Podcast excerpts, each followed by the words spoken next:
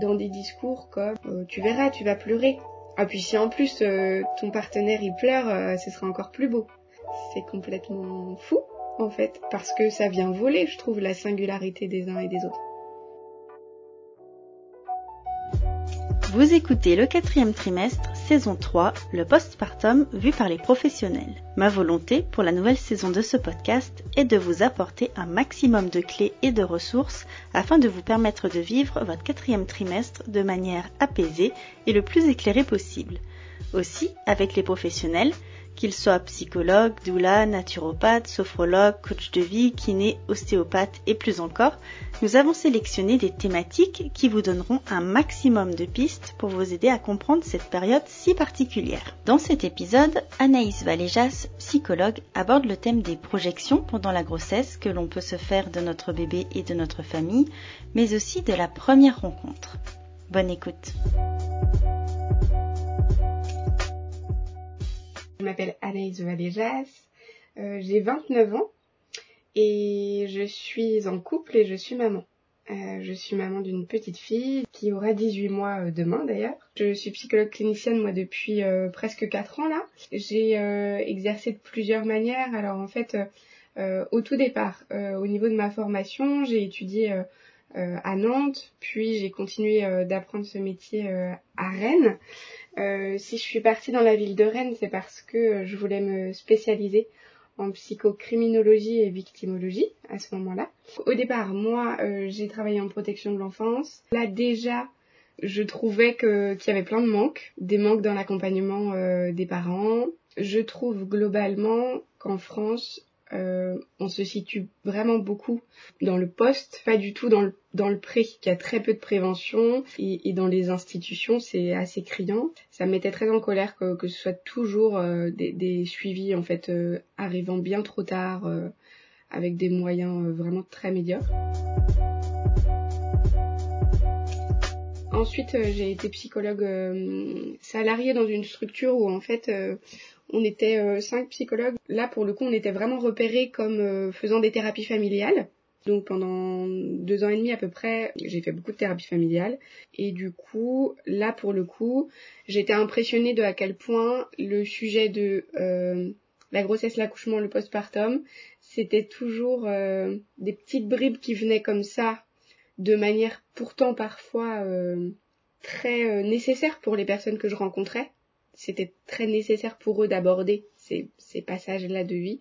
Mais pour autant, euh, c'était assez étonnant comme euh, le motif de la consultation n'était jamais celui-là, comme s'il fallait toujours qu'autre chose prenne le devant de la scène et qu'ensuite, euh, un peu à demi-mot comme ça, on vienne dire c'est vrai qu'en fait, euh, au niveau de ma grossesse, de mon accouchement, mon postpartum, voilà ce qui s'est passé. Euh. Et puis du coup, bah moi je, je suis tombée enceinte, j'ai eu ma fille euh, en 2020. cette réflexion professionnelle, en fait, là je m'aperçois à ce moment-là qu'elle est forcément portée aussi par des choses très personnelles, que j'ai appelé après le soutien gap quand j'ai créé la consultation en lien avec la grossesse, l'accouchement et le postpartum en fait, je me rends compte vraiment à quel point euh, le soutien gap, effectivement, c'est né d'une réflexion, euh, je sais pas comment on pourrait appeler ça, mais euh, materno-professionnelle, quoi. C'est vraiment les deux mois ensemble où je me suis dit, mais là, il y a quelque chose, il y a quelque chose à faire. Comme si avant, je l'avais observé, je l'avais professionnellement pour le coup, en protection l'enfance, en thérapie familiale. Je me disais, mais purée, il y a quelque chose à faire. Euh, et et une fois euh, enceinte et après avoir accouché et tout, dans des discussions d'ailleurs avec mon conjoint, euh, là, là, euh, là j'ai senti que c'était plus que nécessaire pour moi dans mon travail pour le coup de créer un espace qui manquait. Alors peut-être oui, il faut le dire, qui moi m'avait manqué en fait. C'est commun de, de se projeter beaucoup euh, sur euh, euh, alors sur le bébé en lui-même, effectivement, par exemple sur la question de est-ce que ce sera un garçon ou une fille, on est sur une projection voilà de qui sera ce bébé, se projeter aussi sur la relation, comment je serai avec mon bébé, comment mon conjoint ou mon partenaire, ma partenaire sera avec le bébé. Petite parenthèse pour dire que elles sont communes, mais pour les personnes qui ne se sentiraient pas dans des projections, ça n'est pas grave, ça n'est pas euh, alarmant, ça n'est pas, enfin voilà, c'est ok. Tout ça c'est très singulier encore une fois. En raison de parcours très particuliers et de et de vécu voilà qui, qui regarde chacun, parfois effectivement ces projections elles sont vraiment euh, amoindri en fait et on, et on, s'installe moins dans ces projections-là. Bon, voilà, petite parenthèse quand même là-dessus, parce, parce que quand on dit c'est commun, des fois on a l'impression un peu du coup qu'il faut que ce soit universel, mais c'est, c'est pas ça.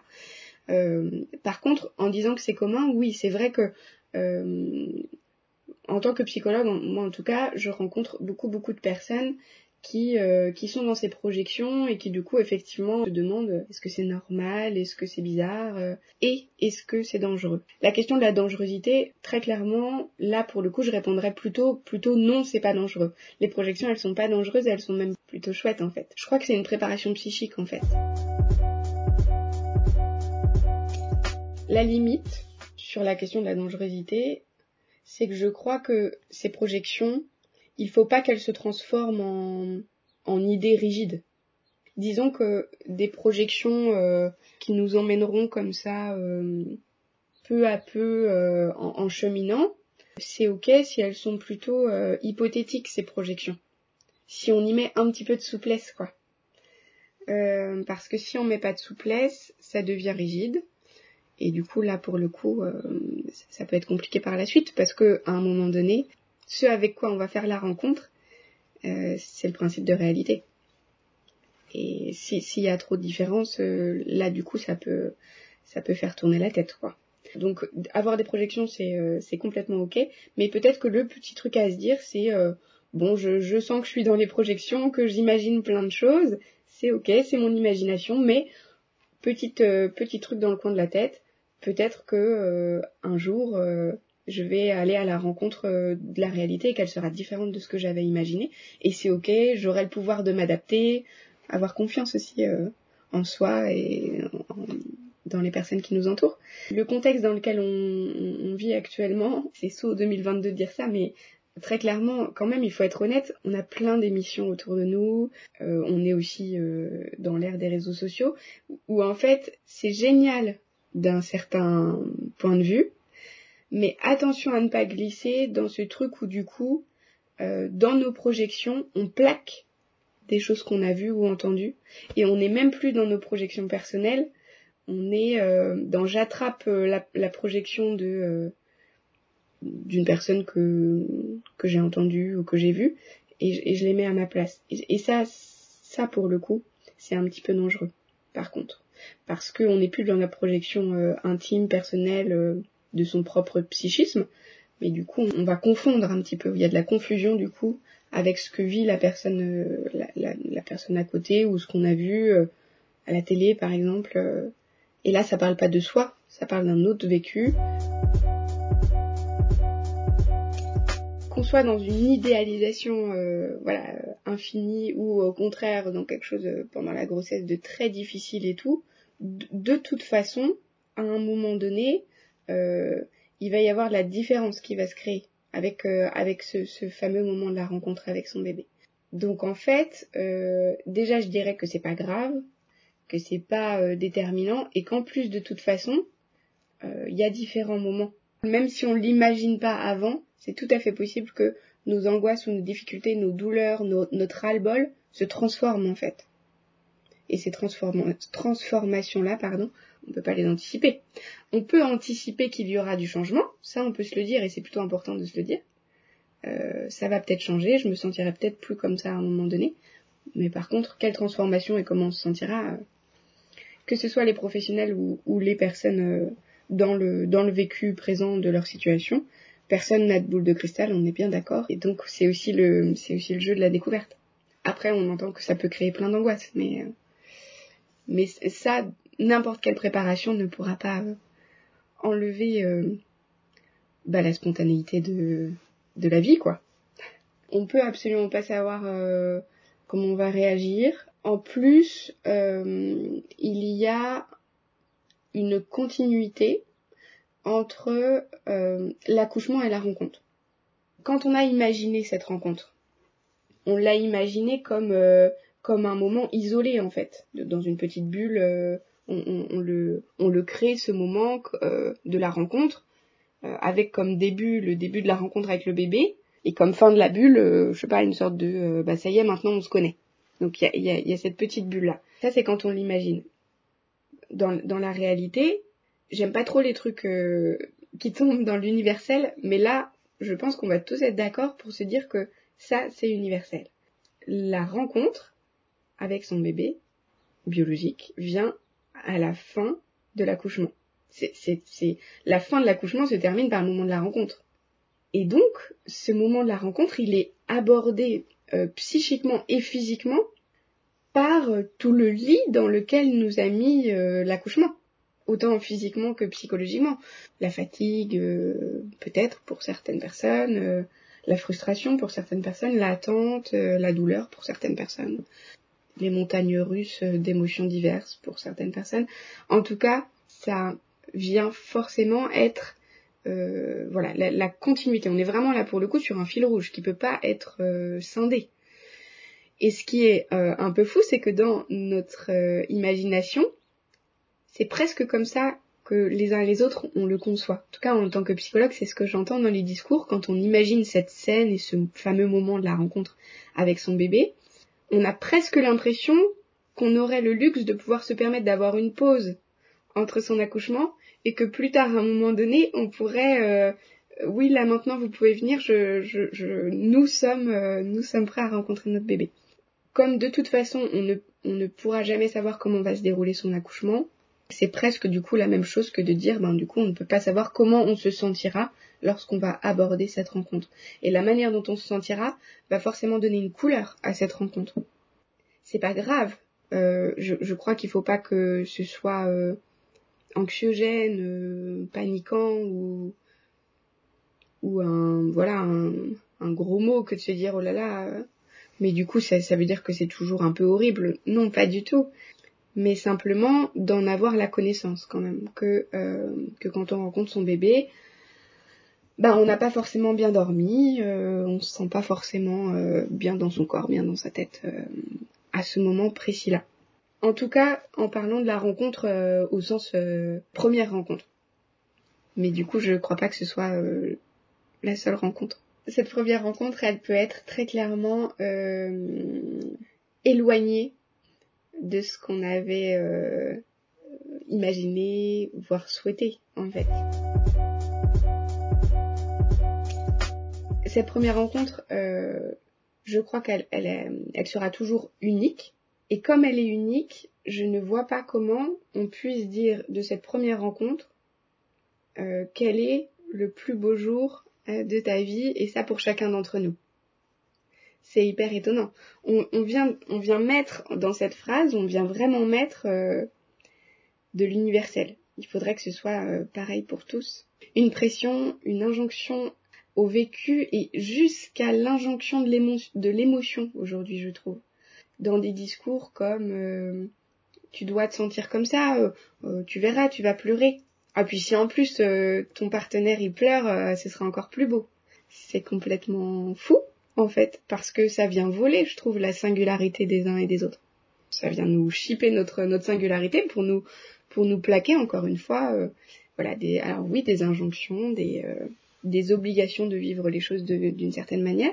Donc c'est une grande pression et du coup, je pense que euh, cette grande grande pression, c'est un peu le tunnel, quoi. Ça nous amène à se dire, mais si tous nous nous mettons ou on nous met cette pression, euh, et que c'est euh, le, plus beau jour d'une vie, bah, c'est que ça doit être sacrément déterminant, sinon pourquoi on dirait ça?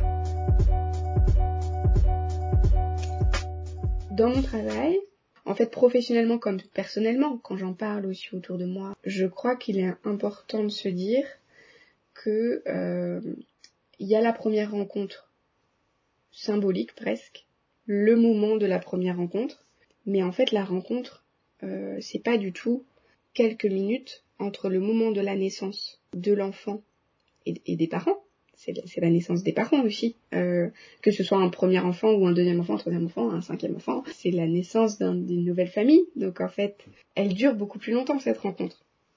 Elle dure beaucoup plus longtemps et elle a des, euh, elle a des moments, elle a des étapes. J'irai même plus loin, j'ai presque même pas envie de mettre de, de fin à ce que doit être le moment de la rencontre.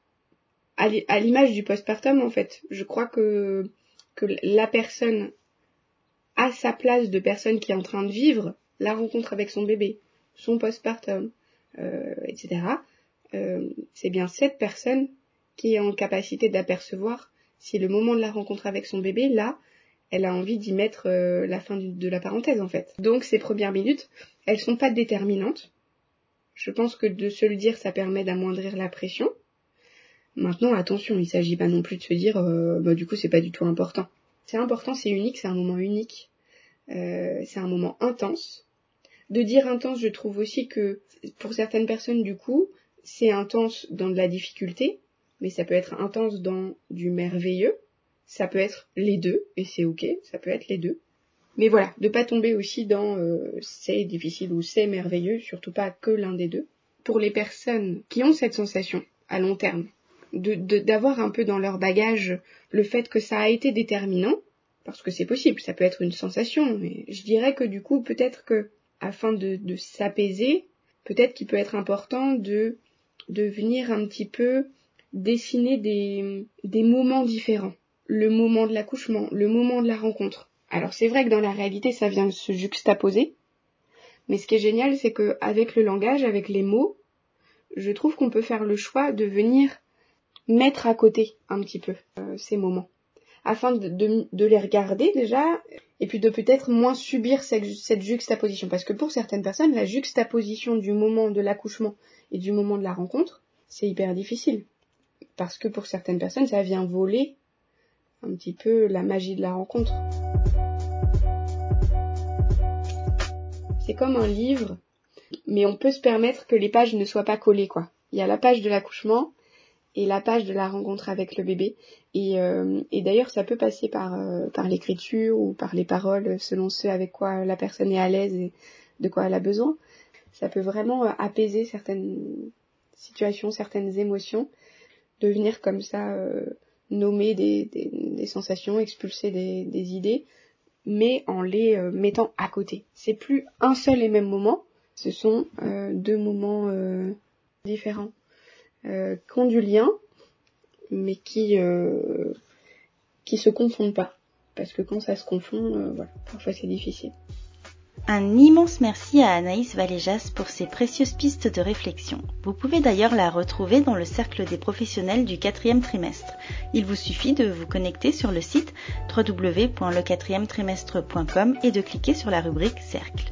Notez d'ailleurs que si ces épisodes ont pour but de démocratiser le postpartum et tout ce qui se passe dans la tête des jeunes parents, rien ne remplacera jamais une véritable consultation avec un professionnel. On se retrouve la semaine prochaine pour une nouvelle interview. À très vite.